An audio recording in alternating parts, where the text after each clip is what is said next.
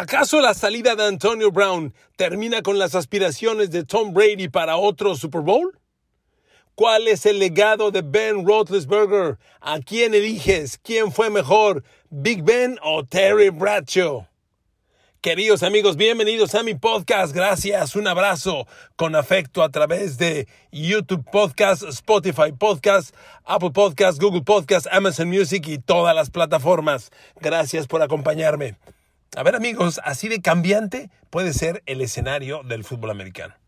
De pronto Tom Brady y Tampa Bay en tres semanas han perdido, yo creo que sí, a sus dos mejores receptores, Chris Godwin y Antonio Brown.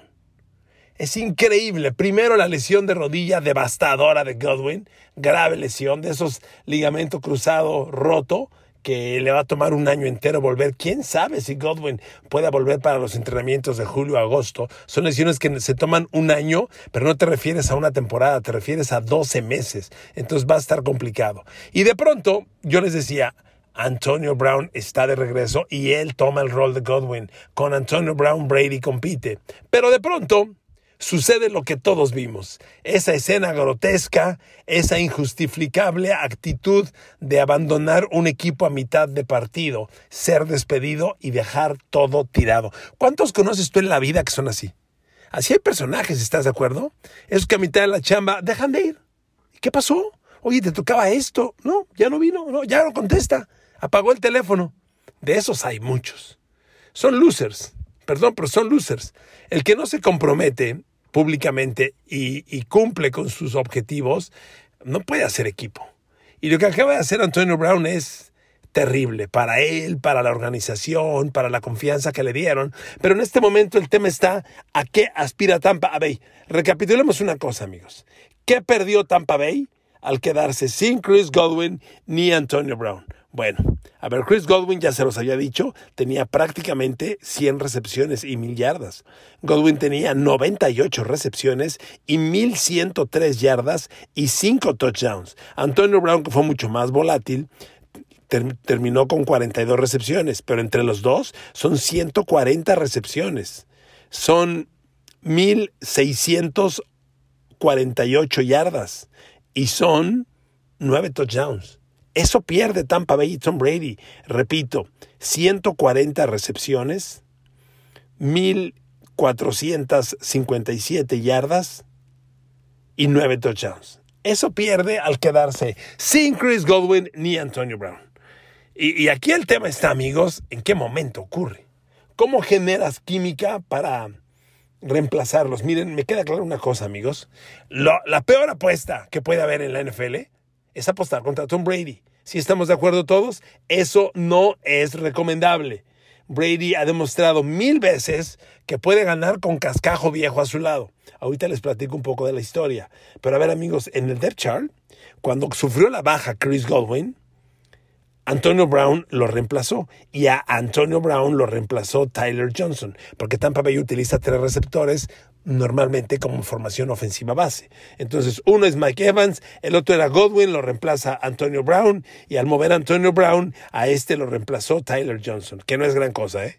Ahora se va Antonio Brown y quien lo reemplazó cuando menos el domingo pasado fue Cyril Grayson. Amigos, Cyril Grayson, por favor Cyril Grayson no jugó fútbol americano colegial. Él era corredor de atletismo, velocista, pero era muy bueno. Dejó el fútbol, el, atletismo en Louisiana State, pidió una prueba como receptor, navegó desde el 2017.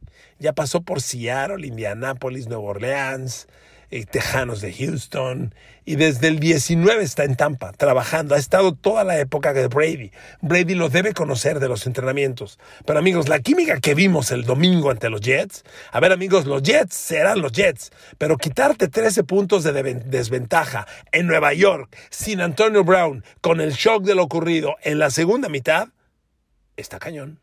Y Brady lo hizo. Ahora los receptores de Brady son Mike Evans, Tyler Johnson y Cyril Grayson. Don Cirilo Grayson. A ver, yo creo, entre los ajustes que va a haber, que Tampa Bay va a usar mucho formación de doble ala cerrada. porque tiene tres muy buenos. Desde que empezó el año yo le, yo le decía, prepárese para la ofensiva de doble ala cerrada de Gronkowski con O.J. Howard. Nunca se dio. Oye, Howard tiene números muy pobres. Sin embargo, amigos, los tres cerrados de Tampa Bay han sido muy productivos. Gronkowski con sus 48 recepciones, 600 yardas y 6 touchdowns. Cameron Braid con 28 recepciones, 230 yardas y 4 touchdowns. Y O.J. Howard solamente con 14 recepciones, 135 yardas y otro touchdown. A ver, entre los tres cerrados hay 11 touchdowns y más de 100 recepciones. Y con los cerrados sí puedes generar una ofensiva de corto yardaje y posesión de balón. En teoría, yo he visto a Cameron Braid muy bien involucrado en las últimas semanas. Pero amigos, pensar que con esto vas a ir a Green Bay a ganarle a Aaron Rodgers, a ver, no te creo. ¿Le vas a ganar a Dallas y a Trevon Diggs y a DeMarcus Lawrence? A ver, no te creo. Sinceramente, vas a ir a los Rams contra Jalen Ramsey, contra Aaron Donald, contra Von Miller a ganarles con Tyler Johnson, Cyril Johnson y Mike Evans. Perdón, no te creo. No te creo. En este momento, Tampa Bay también requiere demasiado, mucho más de su defensa. Una defensa que no ha estado ni cerca al nivel que estuvo el año pasado que no ha estado ni cerca tan agresiva, tan provocadora de cambios de balón, generando capturas de coreback, como ocurría en el pasado. No lo está haciendo. Y, y yo veo muy difícil que la defensa de pronto pueda ser dominante. Usted vio el Super Bowl. El dominio determinante lo hicieron Jason Pierre-Paul, Shaquille Barrett y compañía.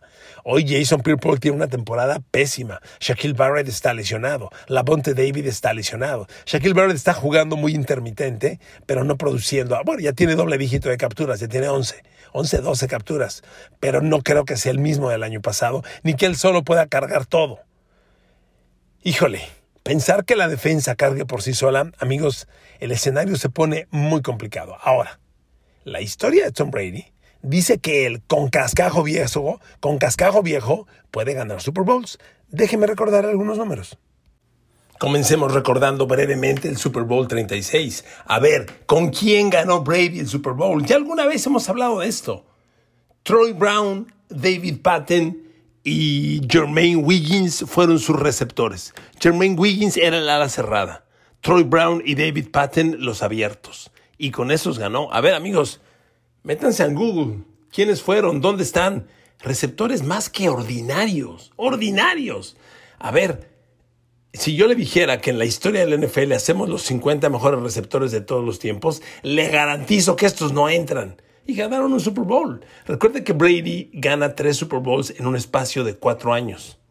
Para los que le acabo de decir fueron sus receptores para el Super Bowl 33. Para el 38 ya le llegó Dion Branch, que fue un gran receptor. Dion Branch es el único receptor abierto al que Belichick le ha atinado en el draft. Fíjese nada más, me fui al 2003. Desde entonces, Belichick no es capaz de reclutar un buen receptor en el draft. Pero Dion Branch fue, fue fenomenal, fenomenal. Si bien no era un receptor de mil yardas y, y 15 touchdowns que se comía la liga como tantos que vemos hoy, no. Pero era un jugador determinante que ganaba partidos decisivos. Y al lado de Brady hizo maravillas. Pero a ver, el Super Bowl 38 que le ganan a Carolina, los receptores de Tom Brady fueron Troy Brown, fíjense nada más, Troy Brown, eh, este hombre Dion Branch y el ala cerrada fue Daniel Graham, un jugador que fue primera de draft para los Pats que nunca pegó, que nunca funcionó, no hizo gran cosa, pero bueno, ahí está. Para el ah, mentira, ahí tengo que agregar un tercero, David Gibbons. David Gibbons fue muy rentable, pero igual, ¿quién es David Gibbons? Un agente libre. Pues con ese ganó Brady un Super Bowl. Y, amigos, si en la historia Brady fue capaz de generar victorias enormes, a ver, con esos jugadores, le ganaba a Peyton Manning de Indianapolis, a Peyton y a Big Ben de Heinz Ward. O sea, recuerde los inicios de Brady, el gran equipo era Pittsburgh, porque ahí estaba en su mejor momento Heinz Ward, Antoine Randall, aquellos Steelers, y nunca pudieron con Brady. Y ahí estaba también Peyton Manning, en su etapa con los Colts y en su etapa con los Broncos. A estos equipos les ganaba Brady con estos jugadores. Miren amigos, yo nunca apostaré contra Tom Brady. O sea, pensar que es el fin, sí le voy a decir una cosa. El reto que le queda, ganar sin Chris Godwin, sin Antonio Brown y pretender ir a Green Bay, a Lambeau, a ganarle a Rodgers, ganarle a Dallas de Dak Prescott, ganarle a los Rams de Matthew Stafford, honestamente yo lo veo muy complicado. Es más, de una vez le anticipo una cosa. Si Tampa Bay ese Tampa Bay, que no tiene por qué cambiar, es imposible contratar hoy nuevos jugadores. Si ese Tampa Bay enfrenta a los Rams, a los, eh, a los Cowboys o a los Packers de Aaron Rodgers, si este Tampa Bay los enfrenta, no es el favorito. Claramente son los otros. Pero amigos, apostar contra Tom Brady nunca ha sido recomendable. Concluyo con esto. Si Brady es capaz de ganar un Super Bowl con esto, híjole, sí me parecería, si no la más grande de todas sus conquistas, una de las más grandes. Porque honestamente, quedarse con Tyler Johnson, con Cyril Grayson y Mike Evans de receptores, tampoco está Leonard Fournette y no va a volver. Perdió al corredor. Entonces, son muchas bajas. Yo no creo que se pueda ganar. Veo apuestas en contra. Veo una cima pesadísima por alcanzar, pero es Tom Brady. Y si ganó Super Bowls con David Patton, Troy Brown, Dion Branch, David Gibbons, Christian Fourier, ¿recuerdan? Christian Fourier era su ala cerrada en los Super Bowls 38 y 39. Si con esos ganó Super Bowl, bueno, ¿quién le va a decir que no? Yo hoy lo veo sumamente complicado. Y como ya concluyo con esto y como ya se los mencioné, lo lógico sería que la defensa cargara más al equipo, metiera las manos. Yo no veo cómo. Ha sido un pésimo año. Es el fin de Jason Pierre-Paul. Ha tenido muy malos números con Tampa Bay esta temporada. Está lesionado la Bonte David. Está lesionado. Shaquille Barrett no está lesionado. Ha producido bien. Pero creo que es el único. Veo los números y Shaquille Barrett tiene 10 capturas. Le dije 11, ¿verdad? Perdón. Tiene 10 capturas. Nada más. Devin White jugando bien, pero no se ha convertido en el super linebacker que mucha gente creímos, yo entre ellos. William Goldstone haciendo cosas interesantes y Jason Pierre-Paul solamente dos y media capturas. Se han caído. La Bonte David lesionado, Richard Sherman quiere volver. Es muy difícil, amigos. Que la defensa cargue a Tampa Bay, yo lo veo poco probable. Y reitero, si Brady es capaz de ganar un Super Bowl con este cascajo viejo, la neta, será más grande su legado de lo, de lo que de por sí ya es. Yo lo veo altamente complicado, ¿ok? Bueno, dos, Big Ben Roethlisberger. ¿Cuál es tu recuerdo de Big Ben Roethlisberger? ¿Cuál es su lugar en la historia? A ver, Big Ben en cuatro años va a ser Hall of Famer. No tenga usted la, mejor, la menor duda. En la historia de Pittsburgh tiene que ser comparado con Terry Bradshaw. Terry Bradshaw ganó cuatro Super Bowls de cuatro competidos. Big Ben ganó dos de tres competidos. Le ganó a Seattle, le ganó a los Cardinals aquel juego brutal que cargó en la espalda del equipo Big Ben y perdió contra Aaron Rodgers y Green Bay. Pero, pero bueno, amigos, son épocas distintas, pero yo le pregunto, ¿cuál es el legado de Big Ben y qué lugar tiene en la historia? Miren amigos, yo con Big Ben tengo una anécdota enorme en el Super Bowl, ah, pues justamente el Super Bowl contra Cardinals, en Azteca, decidimos hacer una presentación del Super Bowl bajándonos a la cancha y parándonos afuera de los vestidores. Queríamos que cuando yo empezara a hablar, atrás de mí pasara Big Ben, y cuando Joaquín el coach Castillo empezara a hablar, atrás de él pasara Kurt Warner, y tuviéramos muy cerca a los jugadores, algo que nunca nos deja hacer la NFL. Lo diseñamos y lo hicimos. Joaquín se fue con los Cardinals y de Kurt Warner y yo con Pittsburgh. Y Joaquín lo hizo perfecto. Cuando yo empiezo a hablar, sale Big Ben, sale la línea ofensiva y la entrada quedó fabulosa, fabulosa. Porque además los jugadores ya, imagínense cómo van deprendidos para un Super Bowl. Ya venían bien calientes para el juego, ya se estaban dando de topes, empujándose. Era una escena fabulosa, emotiva, impactante, que nos engalanaba la entrada. Y bueno, pues así dijimos que se iba a hacer la grabación. Yo subí contentísimo al, a la cabina nuestra, pregunté cómo le fue a Joaquín y me dijeron, bien, ya grabó con Kurt Warner. dije, puta, fantástico, vamos a hacer la mejor entrada del Super Bowl que se haya grabado, al lado de las estrellas, padrísimo, en lugar del palco ahí solos. Y en eso me dicen, vas al aire, no va a la entrada. ¿Cómo? Ah, ya vas al aire en 5, en 10 segundos, vamos, a, colócate. Dije, ¿por qué? Si grabamos todo, no va, no va, no va, colócate. Me acuerdo muy bien que me lo decía Víctor Silva, que estaba ahí y que ahora narra box en el canal Space. Yo dije, ¿qué? Yo todo furioso presento el, el Super Bowl pidiendo explicaciones. Bueno, me aguanté. Resulta que no grabó el camarógrafo. ¡No grabó! Y teníamos a Big Ben a un lado. De hecho, después de grabar a Big Ben, salí yo del estadio de la parte baja y pasé por la entrada VIP y logramos entrevistar a Demi Moore y Aston Kutcher, que era su novio en aquel tiempo. Y además le mandaron besos a México. Y, o era un, era un video que iba a impactar, que iba a funcionar bien en la transmisión. Miren, cuando graban las cámaras, se le tiene que poner sistema americano o sistema europeo. El sistema europeo le dicen PAL. Es un botoncito que va de un lado a otro. Obviamente tiene que estar siempre del lado americano. Pero no sé por qué mi camarógrafo le puso PAL y grabó todo en PAL. Y cuando grabas en PAL, no lo puedes recuperar, lo tienes que ver en sistema PAL. Una cámara que graba en PAL necesita una reproductora en ese sistema y una línea en ese sistema. Y pues por eso en México no lo hacemos así, porque es el sistema europeo. Entonces todo lo que grabé se perdió. Y fíjese, con Big Ben en escena. Bueno, ya le platiqué esa escena. Ahora, amigos, son dos, son dos historias brillantes. porque la gente de Pittsburgh que vio a Terry Bradshaw, a ver, amigos, el, Pittsburgh de aquellos años es el mejor Pittsburgh de la historia. Pregúntele a Canton, Ohio, que ha encumbrado en el Salón de la Fama a la mitad de ese equipo. Es increíble. De ese equipo hay en el Hall of Famer ocho jugadores, si no me falla la memoria. Ocho de un equipo Salón de la Fama, ¿de qué me estás hablando? Lynn Swan, Franco Harris, Terry Bradshaw, creo que John Stallworth también, este, mm, Donny, mm, este, no Donny Shell, eh, Mel Blount, ay, por Dios, Jack Ham, Jack Lambert, eh, que, por supuesto, el gran liniero frontal en Green. Y bueno, amigos, uno se pregunta, en aquel equipo, el coreback, pues sí, Bradshaw fue brillante pero honestamente el equipo era monumental. Big Ben tuvo grandes equipos a su lado, grandes equipos.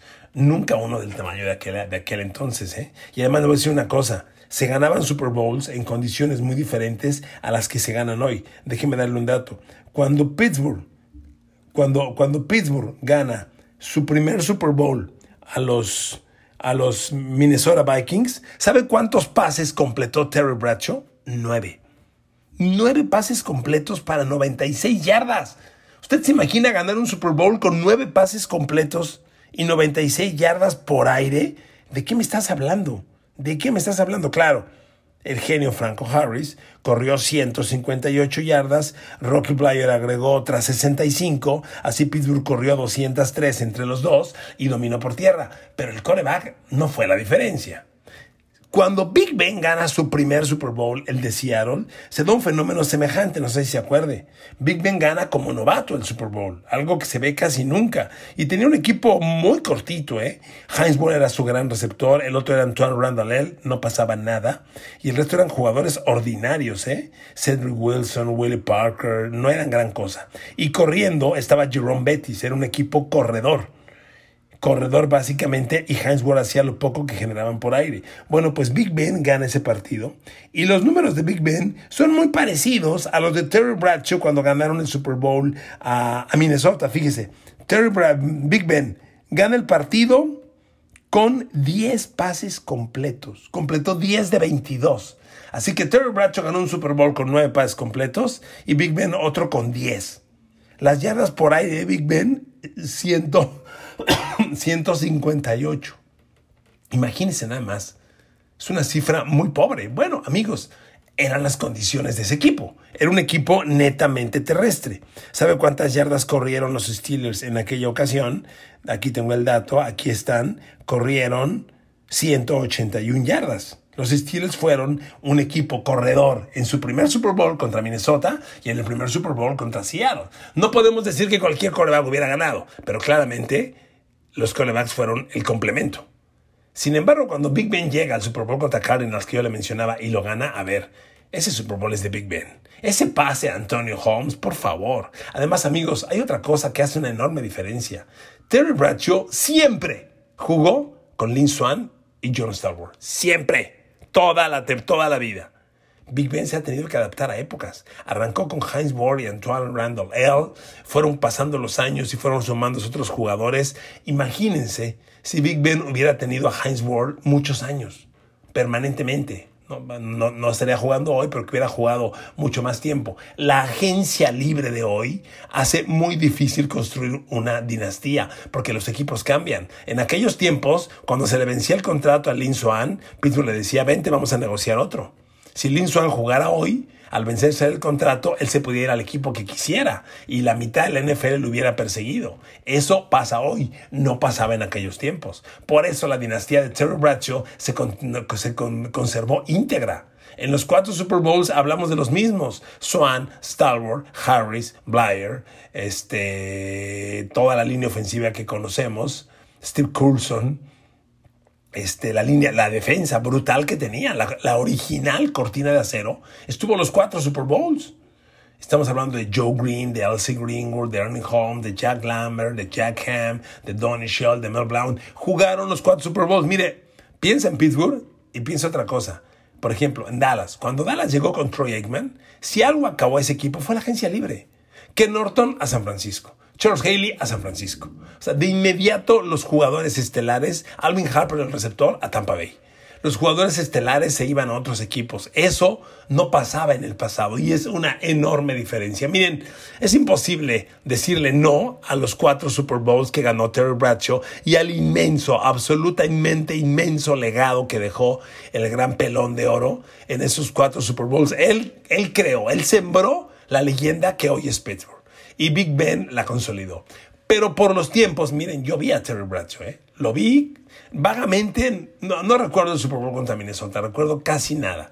Recuerdo vagamente el primero contra Dallas, vagamente. Recuerdo bien el segundo contra Dallas y bien el Super Bowl contra Rams. Y fueron Super Bowls bien difíciles. El Super Bowl contra Rams, semejante a Big Ben contra Cardinals, lo cargó Terry Bradshaw. Fue un Super Bowl que lo resolvió con bombazos a Stalwart y Lin Swan atacando el perímetro de los Rams. Ahí, ahí fue su gran juego moviendo el balón por aire Terry Bradshaw. Es imposible decir quién, quién o no. Yo, yo elijo a Big Ben. Si usted me dice cuál prefieres, yo prefiero a Big Ben. Creo que si hay una enorme diferencia, el entorno, el equipo que le completó. A ver, ya le decía, este, ganó el primer Super Bowl el señor Big Ben Roethlisberger con un grupo de receptores, por Dios, de la calle.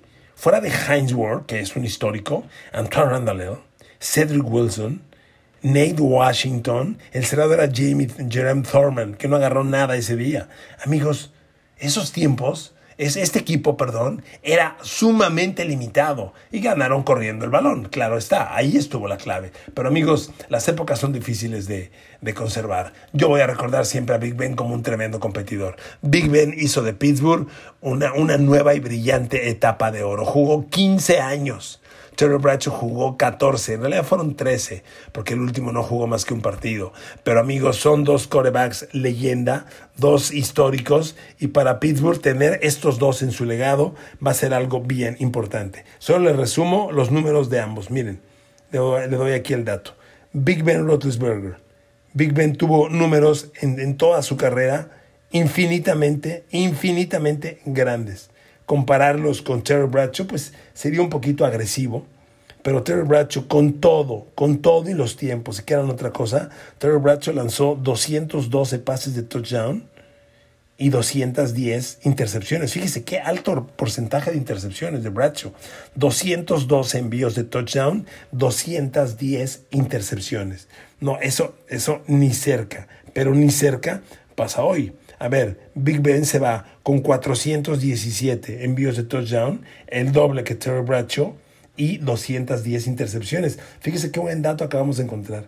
210 intercepciones Big Ben, 210 Terry Bradshaw. Sufrieron el mismo número de intercepciones, con la pequeña diferencia de que Big Ben logró el doble de pases de touchdown que Terry Bradshaw. Ahí se lo dejo, valórelo usted te vamos a extrañar, Big Ben. Ten la duda. no tengas duda. No tengas duda. Yo veo muy difícil que la carambola se dé y se meten a playoffs. Me parece que pronto vamos a iniciar el debate. ¿Quién para quarterback de Pittsburgh? Aaron Rodgers, Russell Wilson, Deshaun Watson, Tyron Huntley, el de Ravens. ¿Quién? ¿Quién?